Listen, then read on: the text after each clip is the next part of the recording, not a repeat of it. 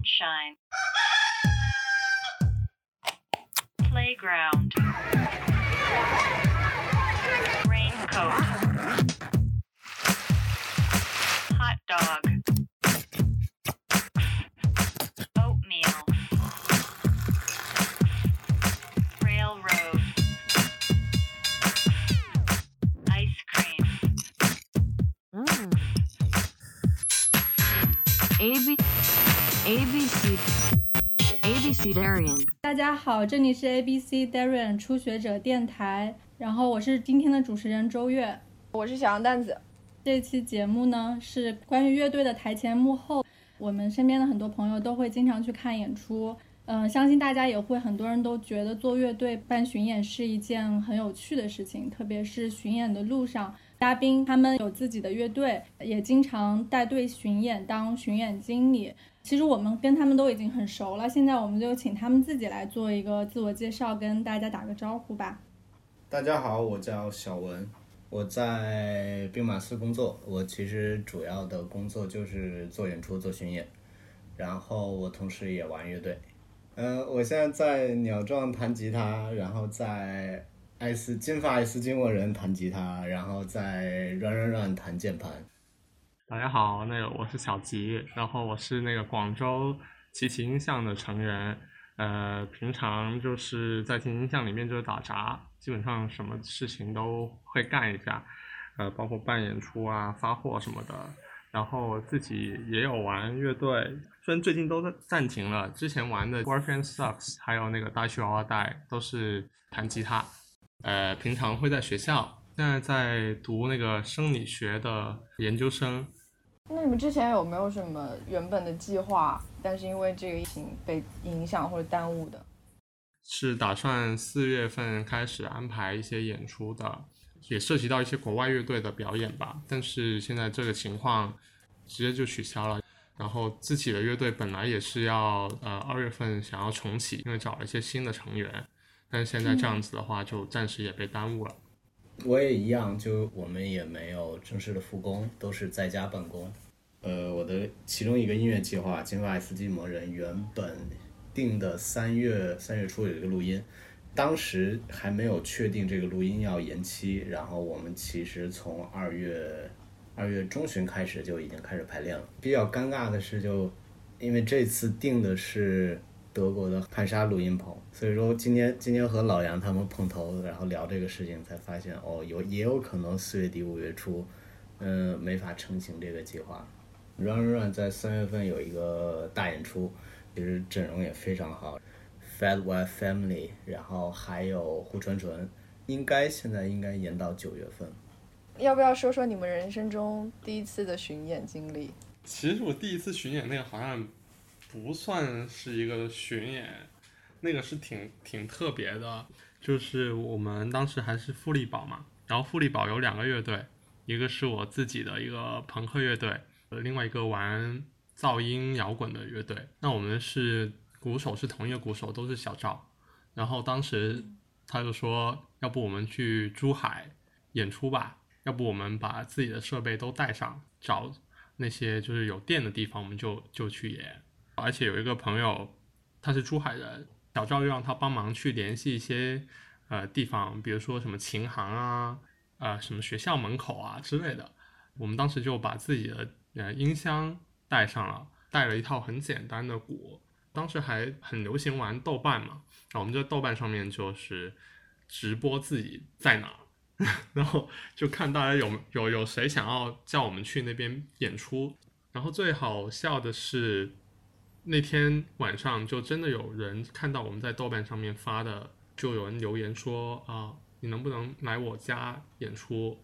然后我们就跟他私信私信，然后就真的跑到他家演出了，然后就跑就去到他家里，就发现他们在搞一个生日 party。然后对，然后我们 其实我们下你们是免费的乐队，对对对对对。然后呢，但是他们是不知道我们是玩什么音乐的。那那我们我们上去之前还特地在楼下就把吉他拿出来，然后大家合了一下那个生日歌怎么弹。而且我们进去那个小区的时候，那个保安还问我们是干嘛的，因因为那个还是一个 挺高级的小区，啊、对，就说我们是给呃朋友就是送送东西，上去之后，那那些人看到我们也有点呆住，然后没想到我们真的来了，然后我们就把所有东西摆好，目前为止还还挺正常的。但是后来就我们那个鼓手小赵他就开始脱衣服，因为他演出一定会脱衣服，然后就 然后就脱的只剩下一条就是内裤，每一次都这样吗？对，，每次都这样，这是他演出的一部分。不脱演不了。就是他脱衣服已经是演出的开始了，然后我们就开始弹那个生日歌，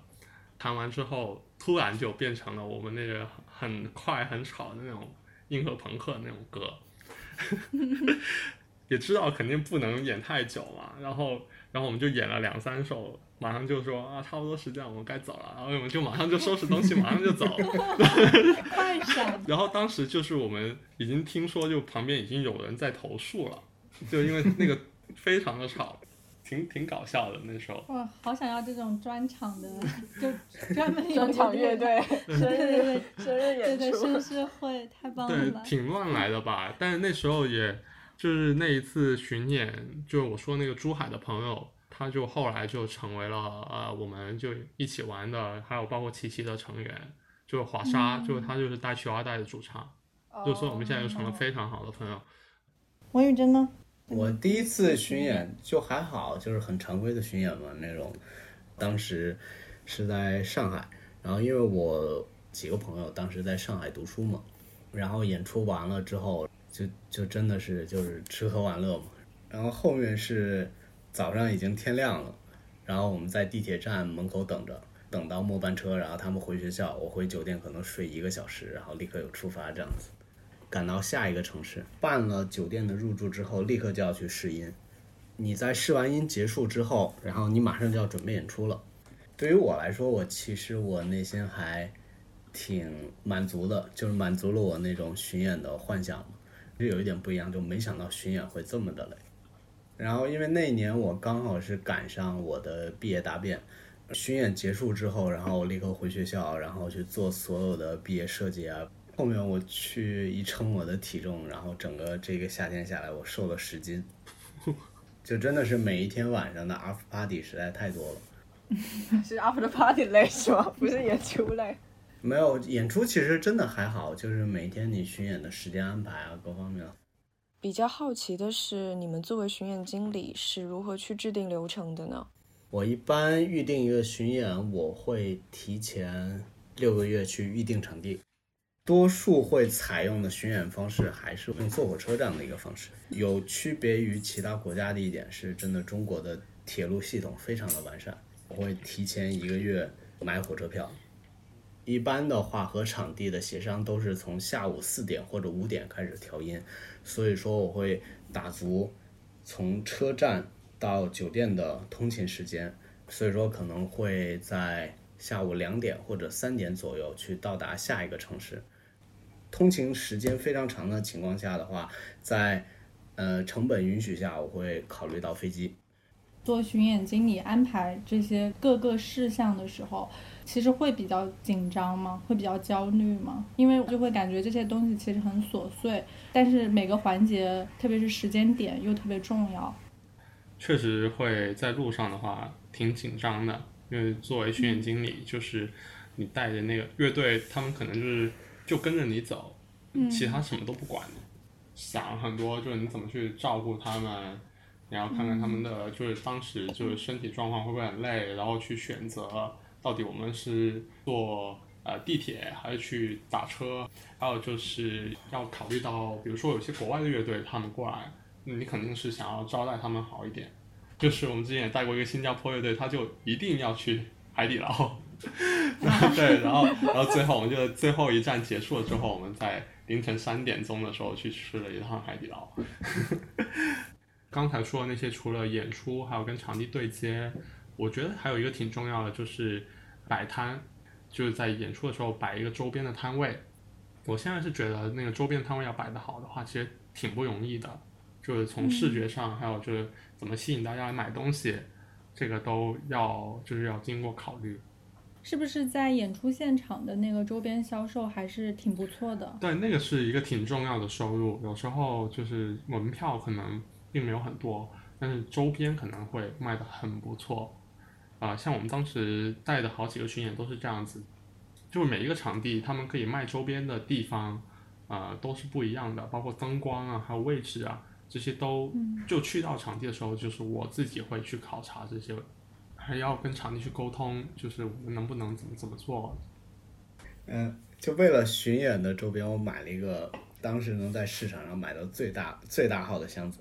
但的确真的很沉，就是这一点也是需要考虑的一点，就是你假如是通过航班的这样的方式通勤的话，然后你的行李重量你也需要去考量。自己开车巡演是不是会好一点？嗯，这个是最好的最好的方式，但是成本也会更高。多数我们还是会去采用公共交通这样的方式去进行巡演的通勤。那你们一般规划巡演路线是怎么考虑呢？或者你们个人有什么偏好？嗯，我可能就是看那个乐队的时间，因为我们合作的很多乐队，可能他们也不是专业的乐队，然后他们可能很多时候也要上班，所以他们可能就是请假出来巡演，所以很有可能就是在一个星期之内就结束所有事情，只能安排一些大的城市了。真的要说偏好的话，我肯定就是首先安排一个广州的，然后我希望可以就是给广州带来一些东西。我工作的习惯就是，我可能先会问乐队，然后他们有没有特别的期望。一般的话，巡演主要就是分两个线路，一个是东线和西线。东线的话，就是从北京出发往南走，然后走山东、江苏，然后江浙沪，再到广州、珠三角一带。西线的话，就是从北京出发，然后走河南、走陕西、成都、重庆、贵州、广西、广州这样子。这两条是嗯、摸的比较清楚的线路，然后就时间也好安排，然后相对比较容易的线路。但这两条线路有一个问题的话，就是江西、湖南和湖北就会刚好夹在这两个线路的中间。一般的话，就会因为这三个城市的演出安排，会调整这个线路的安排。其他就是要，假如说乐队有提出一些特别的要求，比如说是可能云南，然后或者说是西藏、拉萨或者东北，因为这三个地方它前后的交通关联都不是非常的紧密，所以说必须就说是完成某一条线路之后，然后到达一个城市，然后垂直往那边走。所以其实主要还是先看乐队成员的意愿咯。是的，之前法兹在一六年的巡演，我排过西藏的。其实这也是一个有意思的事情，就是他们到拉萨了，然后其实也休息有一段时间，然后但是就当时主唱刘鹏就在台上已经就快晕倒了，就真的所有人都是在那种就可能演一首歌，立刻就要去去去回头吸一口氧啊。嗯，那说到这个，不是大家就是定巡演的时候的那种必定城市或热门城市，还有哪一些吗？今年十二周年的时候，因为我们之前一直没有做过东北的演出，今年去了东北。独立乐队来说的话，无非就是最北可能就到北京了。这次我们就试了一下东北，其实都挺好的。再说的话，就新疆乌鲁木齐真的非常好，因为之前我也没有定过新疆的巡演，然后是去年 Run Run 的巡演，然后去了新疆。呃，乌鲁木齐的西西游 Live House 真的做得非常好，设备也很好，然后舞台也非常的干净，而且在新疆的那种文化文化环境下，你会觉得很好玩，而且他们对音乐人有非常好的待遇。对，想知道是什么待遇？哇，真的太好吃了！就说到在新疆那几天，真的流连忘返。假如听到节目的朋友们有机会能在在乌鲁木齐演出，就一定要去。那小吉呢？嗯，像呃之前的 Mose 他们来就是来巡演的时候，因为老宅 对老宅他特别喜欢吃东西，然后他就说想要去顺德，但 确实就不负众望，顺德东西确实很好吃，但很可惜的是，那个顺德的 Live House 现在已经没有了。啊、当时还是嗯有的是吗？对，当时还有的，然后倒闭了吗？就是他们现在已经不做 live house 了，就就变成酒吧了。对对对，因为变成餐馆了。对嗯我，我觉得可能三四线城市就会有这个问题吧。就如果是专业的、专门做演出的这种，很难经营。嗯对，嗯 感觉我们订过场地，后来都都倒闭了。我好像印象中，小吉你们会在香港、台湾办演出是吧？香港就是因为也很近广州嘛，然后我们在香港也有一些朋友，所以我们就会有时候会喜欢会去香港办演出。但是香港的场地就他们自己的成本也很高，所以呢，我们去订的话费用也会挺高的。就有时候我们不会去考虑去正式的 live house，所以我们就会去，就是在在一个油麻地的茶餐厅，那个老板的儿子叫 Sam，他也是平常就喜欢办一下演出啊，或做一下活动啊，所以有时候在那个茶餐厅，就是晚上关门了之后，呃，就是音乐的活动或者是一些呃文化的活动、讲座啊，或者是一些诗歌的读诗会。其实，在新年的时候，就每一年的农历新年，他会去办一个一整天的一个活动，然后就会有一些乐队演出啊，有有 DJ，然后还有一些市集。然后除了这个茶餐厅以外，还有就是香港的一个特色，就香港有一些 live house，它是在工业大厦里面的。以前它是真的是有一些工厂在里面，然后这些工厂大厦啊、雕空了以后，就开始有一些呃艺术工作者，然后或者是一些音乐家就开始进驻到这里面，因为它的租金很便宜。然后包括呃一些 live house 之前也是就 Hidden Agenda，他们就开始在工业大厦里面就是开始呃生根发芽这样子。但是呃，其实这个东西是在法律上来说，其实是不不不被允许的。呃，也因为这个法律的问题，所以 Hidden Agenda 有好几次就是被迫要搬搬家。然后他们上个月好像又搬了，不是上个月他们关，哦，就关 关门了，对然后办了一场演出，大家都戴口罩，嗯，他们还挺对，其实他们最后是呃搬到了一个乌村的下面，然后他那个是办了一个正式的牌照的，但是因为呃现在这个疫情的原因，还有就是很成本的因素啊各方面吧，据我所知，所以就现在就是办不下去了，因为他们那边成本确实挺高的。对，但是我们也有一些别的朋友，他们在工厂大厦里面就是生活，然后所以他们就会也会偶尔会在里面办一些秘密的演出，但这个就就不能公开讲。嗯，明白。明白说到这个，我就去年看了一个看了一个信息，就是呃，成都有几个硬核乐队，他们在麦当劳里面办了一个演出，太帅了，这简直是我的梦想。很帅，很帅，那个 那他们怎么跟麦当劳就是协调这个空间使用啊？我我后来看了他们的一个推送，然后他们好像就直接去和这个麦当劳的分店的经理，然后去进行沟通，然后就问我们能不能做这个事情。经理也是年轻人嘛，然后呃非常支持这些事情，然后就促成了。但他是售票的吗？好像是免票的吧？对，像我的话，我个人会特别喜欢在这种奇怪的空间演出。嗯，像在美国的奥斯汀，它有一个每年传统的音乐节，叫西南西 （South by Southwest），今年也因为疫情的原因取消了。其实的话，这个音乐节的特点就是不是像传统意义这种音乐节，然后它是整个城市基本上所有能演出的地方都会有演出。它的这个音乐节的时间表就是在各种地方，可能是什么咖啡馆儿，然后对于独立音乐来说的话，就真的西南西是一个圣地。我们参加过一个加拿大的音乐节，然后它其实它的运营模式也是像西南西这样子的，也蛮好玩的。嗯，就相当于你到那个地方拿一个地图，然后拿一个日程表，你可以选择你感兴趣的地方。是的，这样的好处就有点像资源共享吧，就有一个共同的这种宣传的平台，然后比较集中的一个时间一起发生这些活动。是的，嗯，然后就比较像一个大的城市的节日。嗯。然后就我们当时参加加拿大的这个有点像西南西的这个音乐节，当时有一个细节是，他们会征求那些家庭或者志愿者，如果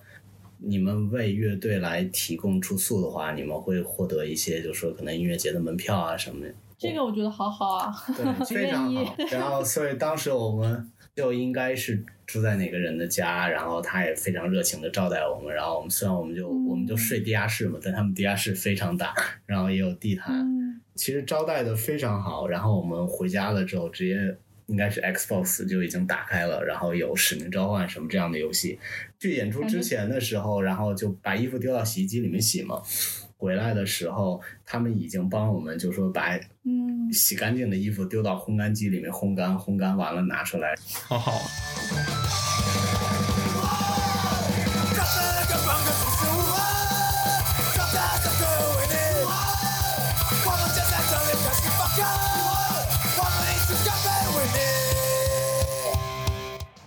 因为武汉它其实是非常有名的这个朋克之城，那你们应该也是有很多朋友在武汉，对，就是武汉的音乐场景的印象多一下。我也是从一开始也是听说武汉是一个朋克城市吧，包括 生命之饼，还有当时呃，就我第一个玩的乐队也是个朋克乐队，然后那时候武汉那边就有呃一些玩朋克的朋友着急，就说做一个合集什么的。我的乐队就是给了一首歌这样子，所以我对那个武汉的印象一开始也是一个朋克城市，但其实近几年来说，我觉得这个城市也在变化，包括他们的音乐，怎么说呢？就是从那个很明显的那种朋克转换成为一些别的东西吧。像我一些朋友，比如说 Chinese football，从音乐上来说，其实不是朋克音乐，但其实他们的就是做的事情其实就挺朋克的，包括 Vox，还有就是呃 Wuhan Prison，都是那个就是有一股劲，就那种感觉真的是在广州是体会不到的。啊，说到就是我当时第一次去武汉演出的时候，呃，这个演出的主办，然后他们找了一个司机去车站接我们。司机是一个那种老哥，就你会感觉他是一个和这样的青年文化没有任何关联的一个人。然后，但我们一上车发现他的车里面贴纸贴满了各种滑板品牌的贴纸，然后各种乐队的贴纸。后面跟他聊天，他就说他就经常接这样子的活，所以感觉还是蛮蛮酷的。武汉会是你们一般巡演路线里面必定的城市吗？原来会是的，这两年的话，武汉的票房有一点难以预估。像我当时还没有工作的时候，就还在念大学的时候，就大家都在流传一个话，就是武汉是一个票仓嘛，会用 “票仓”这个词来形容武汉。就基本上一个巡演的话，你一半的票房收入和周边收入是从武汉这个城市获得的。这方面的话，也会有一个原因，是因为武汉有非常多的大学。像我第一次去演出，即使是个周中，然后当时的乐队也是第一次巡演，周中就八十多张门票，应该是整个巡演票房最好的。那是什么时候啊？应该是一四年。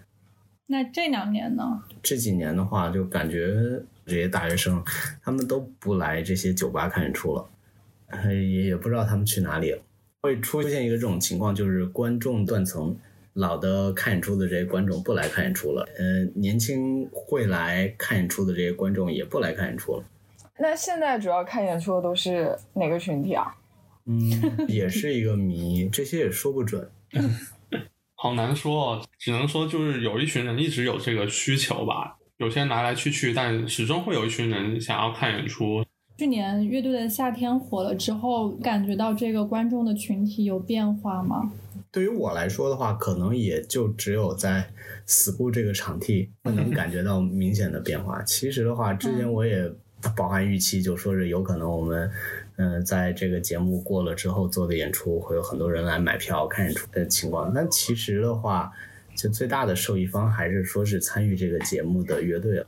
刚刚在说票房不好的这个事情，除了说跟这个城市有关，会不会也跟时间有关啊？就季节会有这种很热门的时间段吗？感觉会，自己感觉的话，三四月份其实是一个挺热门的季节，因为开学了，然后大家都回来大城市。嗯，暑假那个七八月份的时候就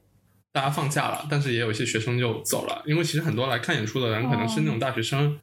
哎，应该是前年的数据了。然后 DDC 做了一个票房统计，应该是一八年的票房统计，然后反而是呃十二月份的票房会比起一月和十一月有一个骤然的增高，所以这点也蛮奇怪的。可能是年末吧。我印象中，齐齐音像还是会有一些演出，不是挺不是那种很常规的，然后嗯，甚至感觉还挺疯的那种。就比如说，你们去年有一个是那个嗯每一个乐手，不管他是不是会唱歌，在三十人三曲，其实那个是从呃日本那边的呃音乐人叫 Bogi 他开始，然后后来传到台湾，然后我们又觉得很好玩，然后拿过来试一下，然后就现在做了两次，呃每次都是找三十个人过来，用同一把在台上就放在台上的吉他，大家上去就。弹那个吉他，然后唱一首歌，就不能跟其他人一起演的，就一定是一个人上去的。不一定说所有人都会弹吉他，不会弹的特别受欢迎。然后还有还有一些就是呃，他们也不一定是唱歌，他们有可能是拿着吉他做一些别的事情。比如说上一次有一个呃，就是平常是打鼓的，但是他很喜欢实验音乐的人上去弹吉他，但是是用讲故事的方法跟台下就是进行了一些现场的互动。嗯，邀请的这三十个人，他们本身也是音乐人，是吗？只是说他可能不一定会弹吉他。可能是跟音乐都是比较相关的人吧，平常不一定是玩乐队的。当然，我很欢迎就是那些跟音乐事业没有任何关系的人过来也、嗯也可以。不是很常规的这种演出，你们还做过什么吗？我们就是比较喜欢在一些不太常规的地方办一些演出吧，或者就是在 live house。呃，那个是很久之前，然在厕所。超帅，其实那时候还没有骑形象，就那时候是富力宝，嗯，然后小赵就说我们可以在那个，其实当当天是在一个 live house，当天晚上有一个后摇的乐队在那里演出巡演的广州站。然后当时我们就在他们演出之前，他那个 live house 的厕所里面，然后就演了一场，然后自己带了一些设备过去。在那个演出之后，我们就拿着那些消毒液去擦那些乐器啊、线啊什么的，擦了很久。哎，那你们办的各种类型的演出吧，会不会经常会遇到那种观众特别少的情况？会挺多的，可能因为我们很多时候办演出的乐队，他们也不是被很多人知道的，或者是嗯就是他们音乐可能会有点冷门，可能来的人会相对来说比较少。是的，兵马司也是这样子。嗯，其实像我的话，这几年做的都是新乐队的第一次巡演。其实整个下来的话，巡演压力还蛮大的，票房压力。就是你乐队出去巡演，这个是最好的宣传乐队的方式，嗯，最直接的、最垂直的宣传方式，所以也没有其他的办法。还记得就是最少的那个人数是多少吗？虽然这个问题，虽然这个问题可能有一点残忍，对。嗯没有最少，只有更少。就是在厦门啊这种城市里面看 live house 真的是特别少。就是有一次好像是庞麦郎去，我听朋友说庞麦郎的演出，然后真的下面就可能只有十个人、二十个都不到。已经过双位数了。我演过最少的演出是一张门票，其他都是乐手。啊这是啊差不多大学的时候，嗯、最难过的回忆是一七年鸟壮的巡演在贵阳只卖了八张票，就我从来没有回我从来没有回家演出过，然后回家演出就只有八张门票。独立音乐，嗯然后那种可能不是大家都都知道的乐队，就可能有一点难卖。巡演中，你们觉得最困难的一个部分会是什么呀？真的是早起非常困难。但你们如果是巡演经理，肯定得第一个，而且还要叫大家起床吧？嗯，是的，这个是巡演经理的工作。嗯，你们叫大家起床会有什么自己的方法吗？惩罚什么的？变态方法，用移动网络通信失败的情况下，你可能第一步去敲他的门，然后给他敲醒了之后，你你也不能就一直站在门口去等他嘛，然后你就在楼下等他。然后，假如他在规定时间还没有到达酒店大堂的情况下，然后我比较搞笑的一做法就是迟到几分钟罚做乘以十的俯卧撑。这不更累吗？这方法有用吗？呃，其实没有用，从来没有人发作过。很像军训哎。嗯，是的。然后，但是其实的话，大家晚还是该晚，也没有什么办法。现在巡演次数很多了，心态会有什么变化吗？对于我来说的话，我会更加职业化去看待这个事情。就原来的话，觉得我操，我可能人生就这一次巡演了，然后我要享受所有巡演带来的福利，就是我一定要就是去见到我所有想见的朋友，然后吃遍这个城市所有的美食。但现在的话来说的话，我需要去考虑到第二天我自己的身体情况、时间安排各方面的。自己去看演出的这件事情，热情会有变化吗？因为有可能很多事情本来是你的一个爱好，然后变成了一个很职业化的一个事情。嗯，会有，嗯，小吉也有吗真的会有会有，会会有对。所以你们这几年看演出会变少了。是的，我觉得我现在看演出的频率明显比原来少了很多。嗯，我觉得好像就是没有以前那么激动了，比较少演出能让你真的激动起来。哎，前段时间不是那个 Number Girl 复出了吗？是不是小吉本来要要去看现场的？我这个事这个事情，我本来是去年就已经买了一张票，就当时是 Number Girl 一一说重组，然后我就马上就说一定要去看，因为那个是我最喜欢的乐队。第一场演出本来是在那个北海道的一个音乐节，就解散之前参加了一个最后的一个音乐节，所以他们就有点嗯就是从哪里结束就从哪里嗯再开始那样子。出发前的那天就已经开始有一个台风在接近那个北海道，而且我们出发之前也去确认，就那个音乐节有没有取消什么的，他就没有说，他反而说就我们还有一天就开始啦，然后我们就很开心，我们就当时就去香港坐飞机，就再去那个北海道那样子的。当时就我们出发也晚了一点点，加上当时香港机场的情况就是有点复杂，刚好是在那个抗争第二天，我们忽略了一点，就是那个进机场的那个大巴减少了，结果就去到柜台的时候，我们就刚好就差十分钟就没有办法登机了，那我们就马上就就重新买了机票，嗯 然后？呢，就在我们等的过程中，就突然就说这个音乐节要取消第一天，因为那个台风确实是太 太猛了，嗯然后我们就有点崩溃，所以就这第一次我就没有没有看到。然后第二次在北海道的时候就，他们就公布了下一步的演出计划，就是有一个巡演，就是现在的，我们就马上就一直在关注，就想说再买票再去看。然后我就很很幸运的抽到了二月份的一个门票，因为他那个太热门了。对对对，那时候非常开心。但是我办那个签证的时候，就是我已经递交了我的所有资料，还有我的 passport，但是那个代理的公司有一天突然就发信息来说现在出不了签证，然后我直接打去大使大使馆问，然后就说现在广东省的政府就不让大使馆这些大使馆出签了，因为疫情的时候，对。嗯但是其实这个是没有在新闻上公布的，嗯然后我就没有拿到这个签证，然后我就最后就，其实如果我拿到签证的话，我是能去的，去了能看到，因为当时大阪站他们还可以演，东京哦站改成直播是最后一站了，不过是推迟嗯吧，他七月份还是可以去的。你还要再去吗？如果买买得到票的话，我我还是想去。七月份能去成的话，这个将是你应该是看过最贵的一个演出，对最曲折的一个，对，最曲折的一次，嗯，所以当天直播我也我也看了，就当时也、嗯也挺感触的。登台演出前会有什么热身准备吗？也会有的，呃拉拉筋如果啊什么拉拉筋，啊，差不多，或者跳一下，呃，毕竟我们那个音乐还是比较激烈一点嘛，在台上的话，就希望能够放开一些。如果你不提前做好热身的话，你可能就会动不起来，然后你在你那个演出的状态，你自己就会觉得不太对。那时候我看一个某一个朋克乐队演出，采访他好像是 Dissidents 吧，他们影响我挺多的。他们就说我不想在台上跳，是我今天的第一次跳起来。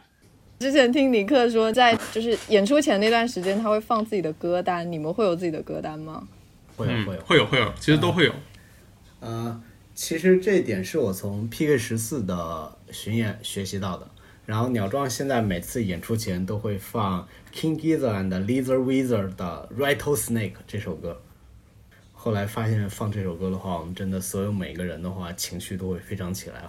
Number Go 也是每一次演出之前都会放那个 Television 的那个 Marquee Moon，嗯，然后米塔利卡每次演出前都会放《荒野大镖客》。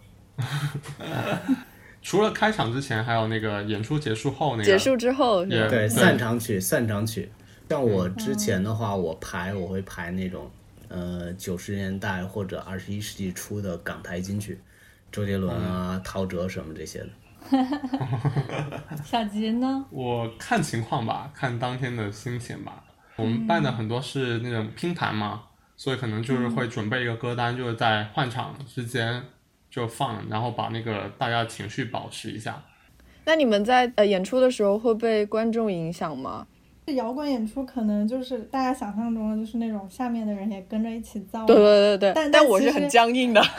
对对，我我觉得特别是这几年，其实大家看演出，大部分人也挺拘谨的，嗯或者说可能也比较慢热。嗯，多多少少会被影响。但是不是还是要就是硬保持住？呃，也分城市，可能在外国人比较多的城市，可能像上海啊什么，情绪比较容易被带动，然后你也会受到这个情绪所影响。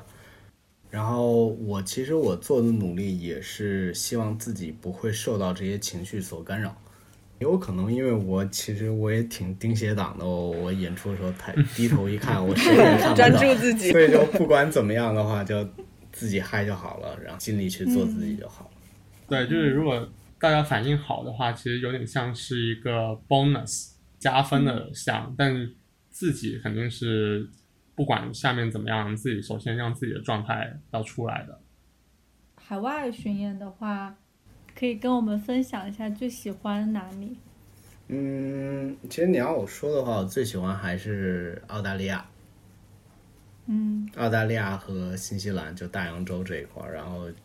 你，你会感觉就是观众更更更容易被打动。小吉有去，嗯，就去过一次，就去南韩。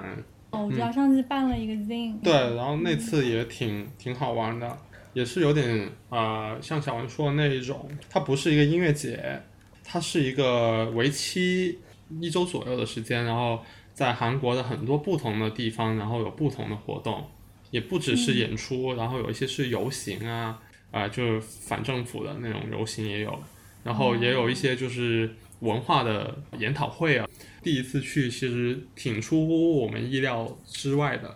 包括我们在釜山的那个演出，它就是在一个大学的门口，就是整一段封了，搭了一个舞台。其实最厉害的是，呃，那个演出还是有点那种抗争的那种性质的，就是他们有他们自己的诉求，但其实他们这个这个整个演出，包括封这个路，他们是跟政府申请的，至今。就是他们是 他们是拿政府的钱，他们是拿政府的钱去抗争对对对对对对，这个事情嗯。挺帅的。然后，然后又回到首尔演出，他发源地是在东京的，就是那个松本哉干的好事，他他就办了一个这样的活动。那然后第二年就在啊、首尔办。的，当时去的时候也也发生了一些事情，开始还说是包呃所有的来回的路费，但是到最后的时候就发现原来是因为大家的语言不是非常的通，我们就理解错了，原来不是包所有的路费，只是包在韩国当地的路费。然后，然后当时就离离演出已经快要只剩下不够一个星期了。松本哉他是那个行动力非常高的人，然后他马上就说在高原寺帮我们筹钱，在那里有个酒吧，他就在那酒吧里面办一个活动，就说为呃拜求二代筹钱这样子，然后就真的很多那些高原寺的那些人，他们就过来喝酒，然后顺便就捐钱。那那那然后松本哉在日本都帮我们筹钱了，我们总不能等着拿钱吧？然后我们就也在这边也就开始筹筹一下钱。最后就啊、我的乐队还有那个 Nathan，就是跟进唱片的 Nathan 的乐队 Struggle Section，就我们两个乐队就用这些钱就一起去了韩国演出。哦，嗯，怎么你的经历都这么的 曲折？兵马司除了就是做自己乐队的巡演，曾经有帮过其他的乐队做巡演吗？嗯，其实有。然后近期的话，我们计划可能在六月份会做一个瑞士乐队的巡演，他们叫做 Punko Wolfski。对，然后呃和他们联络的故事也蛮奇特的，是因为他们乐队的主唱，然后前几年一直在中国各种的漂泊，后面他就知道兵马司的音乐，然后了解我们之后，然后后面兵马司在欧洲的巡演，他他也帮忙挺多的，所以说他提出今年想在中国大陆巡演，然后我们就说我们应该也互相帮助一下嘛，也帮助他们去做一个类似的事情。嗯，所以听上去就是你们这样的独立音乐厂牌，还是更多的是感觉是一个互相支持帮助，嗯，我觉我觉得那个独立音乐的世界就就是这样的，是友友情第一的。就是你来看看我这里，然后你又请我过来，就大家一个交流，很嗯，觉得有一个前提也是大家互相欣赏。嗯，你会有最想去哪演出的那种计划吗？就没去过的地方？很多地方都想去耶，包括刚刚小文讲的那呃东北啊什么的，我觉得挺挺棒的。还有就是日本啊或东南亚这些地方吧。那小文呢？呃，麦当劳，好，好想去那种奇怪的地方演出。那鸟壮过来广州的时候，我们给你安排一个特别的，好，厕所。就就在奇怪的地方。大多数人他其实都还是会把巡演想的会是一个感觉很理想化的一个事情。有一方面也是因为可能我们看过的很多欧美乐队的那种故事也好呀，或者是跟乐队有关的这种音乐的电影。会有很多的篇幅可能会描写巡演中的那种风流艳艳遇，就造成可能会给大部分人有这种印象吧。我觉得你你们其实可以这次来给我们去去魅，你们认为的就是真实的巡演是什么？嗯，刨除所有的呃商业因素的话，仅作为一个音乐人的角度来说的话，巡演真是一个非常好的经历。你可以去短时间的去传播自己的音乐。更多的话一点，我是觉得这作为一个生活经历，我总会去想一个想一个事情，就是其实一个巡演结束之后，你不会有什么样的感觉，因为多数的大家的音乐人状态的话，也不是一个全职音乐人，大家都有自己的本职工作。其实巡演在一个特别特别极端的情况下，然后当你回归到自己的正常生活上的话，你会觉得。在那样的极端情况下的一段时间的体验之后，回归自己的正常的生活状态，你会觉得非常宝贵。总会有那种感觉啊，总算结束了。但其实真的巡演意义是你当几年之后你回顾去想这个事情，你会发现，OK，我做过这样的一个事情，获得了更多的故事，获得了更多的经历。这个是你真的只属于你自己的东西。嗯，我觉得小文讲这个，我也是挺有感受的。除了这个之外，还有就是说，自己在音乐上可能会随着这个巡演越到后面，你会对自己的音乐的那种把握，你会明显的就会有一个提升，你会感受到，你，对自己的乐器的那种把握，还有你在台上的那种自如的状态，短时间内会提升上来，就跟音乐合为一体那种感觉，其实挺挺微妙的。就如果你是偶尔才演出一次，你可能没有办法一下子体会到那种感觉。就我觉得这种状态挺挺珍贵的。想让你们分别给不管是做音乐本身，或者是做巡演这个活动的人一个建议吗？或者说一句话？我也忘了从哪里看的嘛，我也非常受用这句话。不只是巡演的一个基本，也是一个作为一个摇滚乐的基本。摇滚乐手也好，作为一个摇滚乐的工作者也好。第一点就是不要迟到，所有的事情你就按照正常的时间表去实行。然后第二点，不要给别人添麻烦。感觉是人生的建议。嗯，如果是我的话，我可能就是认清自己是谁吧。这些人可能是没有想清楚自己该干些什么。看我身边朋友玩乐队，他们可能会嗯想要去追求一些东西，但是并没有看清楚他们。追求的东西到底有没有意义，或适不适合他？还有就是尊重别人吧，尊重别人的工作，因为你一个演出，其实除了你以外，还有很多不同的人在后面付出了很多，包括场地的调音师啊，还有什么，甚至就门口帮你验票的那个人，他也在那里站了一个晚上，所以我就不要以为自己玩乐队就怎么样，自己的心态摆正就好了。嗯嗯，你们刚刚说的确实感觉也很适用于每一个人吧，就是就不仅是做音乐或者说做巡演这件事情，就感觉摇滚乐的指南也是适用于人生一样。嗯，嗯，对，哦然后我们会有一些常规性问题，啊，就是如果你想要推荐给想要了解乐队生活、乐队巡演相关的书或者电影，我是会有比较好的两个推荐。第一个推荐是有一个美剧叫做《Roadies》，中文翻译叫做《乐队管家》。他们其实是一个团队去做一个大型乐队的体育场的演出，然后他们带所有的设备，包括舞台，其实体量要比我现在的工作去多很多。就我看这个美剧，当时我的感受就是，他其实是在演我整个呃巡演工作每天的日常。另一个是一个电影，叫做《通往希腊剧场》，它其实主要剧情就是讲，呃，作为一个唱片行业的工作者，然后如何去促成一场演出的这样的经历嘛。其实我看那个电影，我也非常有感触，然后也也会从中就是获得我工作生活中的共鸣嘛。我想起了有一本书，其实我很喜欢。呃，如果大家想要了解一个巡演乐队的生活，很推荐大家去看一本书，叫《上车走人》。美国的一个硬核朋克乐队叫 Black Flag，他们当时的一个主唱叫做 Henry Rollins，就以那个日记的形式写了从他作为这个乐队的乐迷到他加入了这个乐队，然后这个乐队又是后来有什么变化的一系列的故事。虽然它里面很零散，但是它里面讲的东西就非常的真实。就其实当时他们演出还有很多人是专门买票进来打他们的，因为他们是那种呃他们的态度，他们讲的东西就会有些很不爽，还有很多很多很多这种事情。当时我还没开始玩乐队，我看这个书的时候，其实我是觉得有点不可思议的，就怎么还有还会有这样的事情？因为我们在看视频或者看以前那些什么，都是非常的光鲜亮丽的那种，就演出，然后下面很多乐迷的。但其实我看了这个书之后，对我的震撼挺大的。包括当时我就是高考的时候，语文作文，我甚至还把这个书就算